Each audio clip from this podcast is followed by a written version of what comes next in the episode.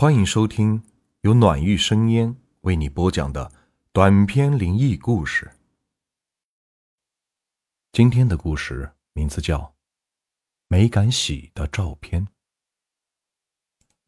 文革时期的服装色彩是极其的单调，一般常见的是三种颜色：蓝、灰、绿。那时人们都崇拜军人。也很喜欢绿色的军装。如果男女青年有一身真的军装，肯定能招来周围羡慕的目光。即使仅仅戴一顶军帽，或用军绿色的布料仿制一件军衣，也会同样感到自豪。十八岁的娟子就是这样的一个女青年，她特别喜欢军装，还想穿着绿军装。照一张英姿飒爽的照片。他看同事小芳最近穿了一件军上衣，很威武，真像一名女战士。但是自己却没有门道弄到真的军装，就央告妈妈给她做一件军绿上衣。妈妈也已经答应了她，但还没有做好。娟子在一家纺织厂上班才半年多。小芳比他早来两年左右，他们的车间工作制是每周六个班，每班八个小时，三班倒，即白班、中班、夜班轮流着上，一个星期轮一次。工厂在市区，他家住在城乡结合部的村子里，离厂子的距离比较远，每天骑自行车上下班。一个单程将近一个小时，上白班还不觉得怎样，下中班和上夜班时，路上的行人特别少。要是一个人行走在路上，心里还真是有一些打小鼓。好在小芳与他住的不远，两人一起结伴走，就觉得好多了。他们上下班的路上要经过一座烈士陵园。晚上路过那里时，风吹着园子里的松柏沙沙作响，给人一种阴森森的感觉。即使他俩在一起，也依然有一些心里发毛，总是加快骑车的速度。这个礼拜，又该轮到上中班了。很不巧，小芳最近被调了岗位，去了长白班的班组，这下。就只剩下圈子一个人走了。这天下班后，他一路忐忑地骑着自行车，总感觉后面有人跟着他。可是回头看看，却什么也没有。接近烈士陵园时，他更是紧张了。偏偏这时，车链子掉了，他急忙地下车，在昏暗的路灯下安装着链子。却怎么也安装不上。他是又急又怕，就四处的张望，希望能看到一个过路的人，请人家帮帮忙。正在这时啊，从陵园方向走过来一位军人，身材很魁梧，端端正正的戴着军帽，身上的军装很平整，浓眉大眼，长得挺英俊。军人来到娟子跟前，行了一个军礼，就蹲下帮助他安链子，几下就安上了。娟子很是感激，连声的向军人致谢。军人也没有回答，只是冲着娟子点头笑了笑，又行了一个军礼，就返回去了。娟子也赶紧上车往家骑。可是第二天。第三天，娟子每次骑到陵园时，总是重复的出现头一天的情况。她虽然对那位帮忙的军人颇有好感，但是却总觉得事情有些怪怪的。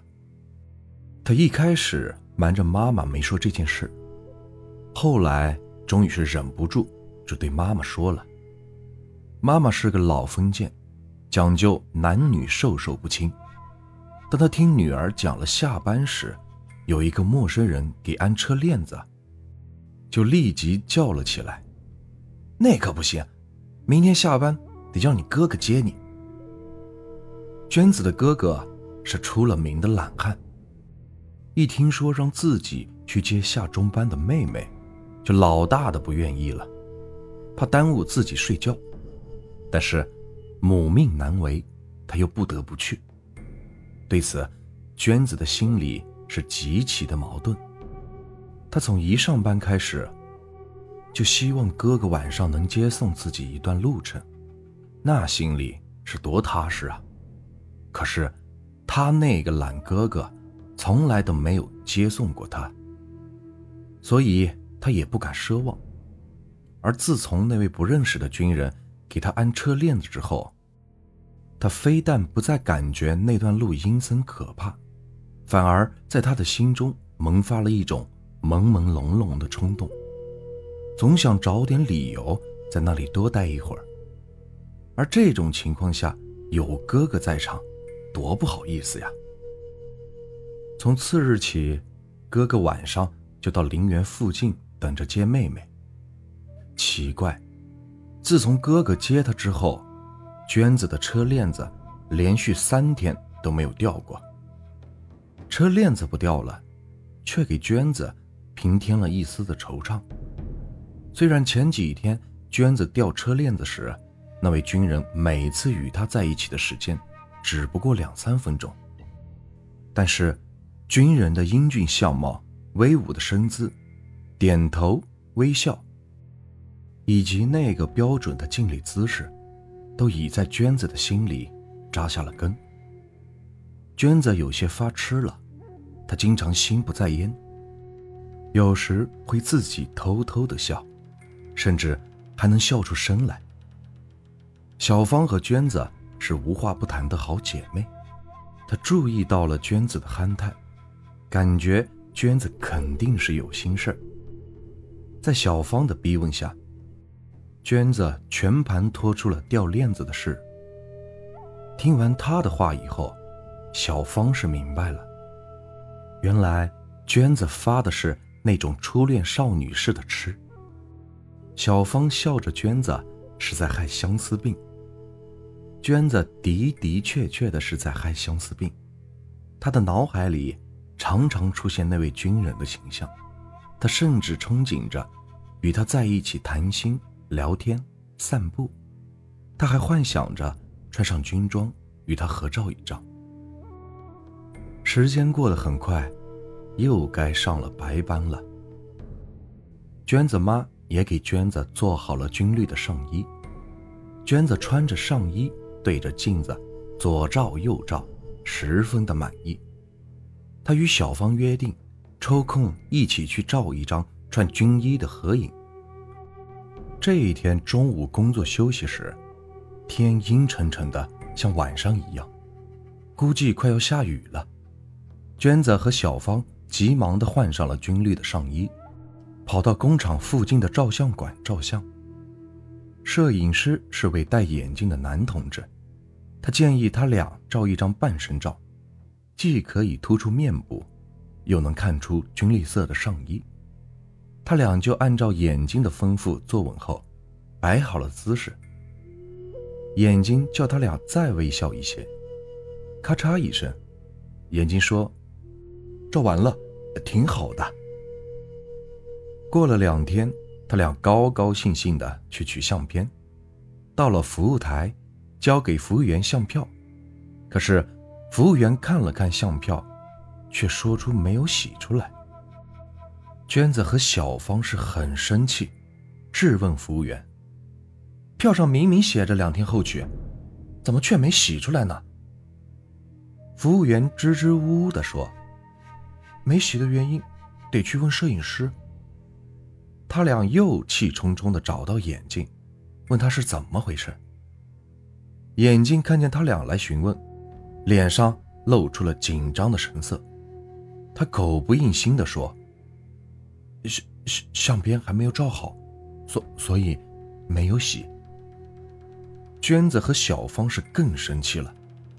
那天你明明说照的挺好，怎么今天却又说没有照好呢？这算什么为人民服务呀？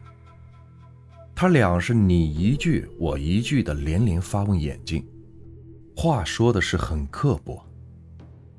被他俩连珠炮似的讽刺了一顿之后，眼睛是被逼无奈了。他有些战战兢兢地问他俩：“那天是不是你俩来照的相？”他俩回答：“是。”眼睛又问：“给给你俩照相的时候。”是是不是没有其他人进过摄影室啊？他俩依然回答是。眼睛接着又强调了一句：“我记得清清楚楚，那会儿就给你俩照的相。”他俩又肯定的道：“没错。”眼睛的脑袋摇得像是个拨浪鼓，带着恐惧的腔调说：“哎，我干摄影工作。”已经十几年了，我我从来没有见过这样的怪事。给两个人照相，却却却照出了三个人。娟子和小芳一听，觉得是挺奇怪的，就连忙问他到底是怎么回事。眼睛这时才说出了事情的原委。娟子和小芳照相那天，顾客同志都走后，眼睛。到暗室处理底片、定影、显影工作完成之后，他打开灯检查着每一张底片，这是他多年的工作习惯。一是出于认真，二是欣赏自己的劳动成果。当他检查到娟子和小芳合影的底片时，他大吃了一惊，只觉得脑袋嗡的变大了。他记得清清楚楚。当时只有两个漂亮的女青年穿着军装来照相，没有旁人来过。可是底片上却明明是三个人。是自己记错了吗？可是怎么回想，自己也没有记错呀。太奇怪了，难难道？左思右想的犹豫了半天，眼睛最终。是没敢洗那张照片。娟子和小芳听了眼镜的这番话后，都感到了非常的吃惊，就向他要过底片看。两人一看底片，只见娟子啊的一声，满脸的惊恐，眼睛直直的呆住了。小芳也有些恐惧，她似乎明白了什么，痛苦的直摇头。随后。小芳向眼睛说了一句：“千万别洗了。”就拉着像个木头人一样的娟子出了照相馆。回到车间后，娟子才稍微回过一点神来，但是依然木讷，连一句完整的话都说不成。不用细问，小芳也已经猜出来了，底片上那个站在娟子身后的，肯定。就是给娟子按车链的军人。可怜的妹妹，都怪你太痴迷军装、军人了，这才招致了灵异作祟。小芳叹道。后来，娟子精神失常了，时哭时笑，经常直呆呆的看着前方，一句话也不说。有时说上一些话。别人谁也听不懂。真可惜，一朵美丽的鲜花，过早的凋谢了。又过了很多年，一提到照相，小芳仍旧心有余悸。这个故事啊，就结束了。如果你们喜欢我的故事，别忘了订阅、收藏和关注我。接下来会有更多有趣的故事。感谢你们的收听。